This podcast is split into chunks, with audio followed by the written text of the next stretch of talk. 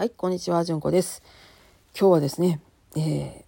収益化の話をしとこうかなと思います。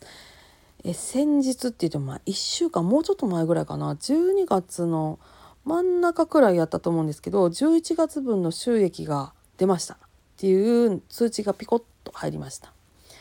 何かなと思ったら収益はありませんでしたって出たんですね。えマジかって思いました。あの10月と9月はあったんです。あの本当にそんなに少しですけど50ポイントもなかったくらいですけどもあったんですよ。だからあの20ポイントとかでも来るかなと思ったんですけどゼロですって言われて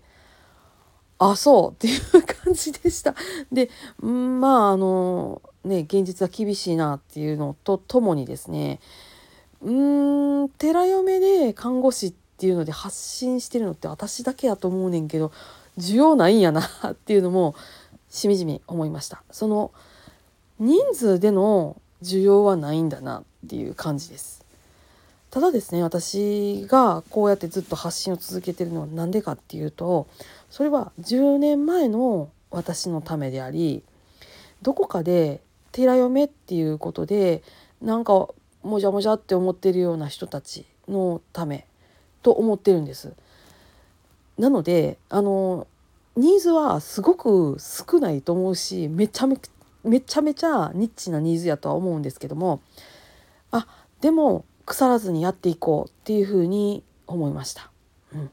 そうなんですよ私自身が発信してるその最初のその動機っていうのがですね自分がねここのお寺に来るにあたって本当に検索しまくったのに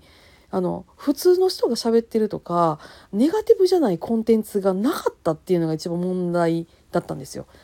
私自身はね寺嫁っていうので、えー、検索してもし私のとこに来てくれはったらなんか普通にベラベラ喋ってるおばちゃんいるやんみたいなそんな呪詛を吐き散らしてないやんみたいな 感じの人がいてくれたらそれだけでもいいんちゃうっていうふうに思ったんでねなのでまあやってるわけです。うん、YouTube までのあのなんていうの勇気はない。インスタまでの映えもない。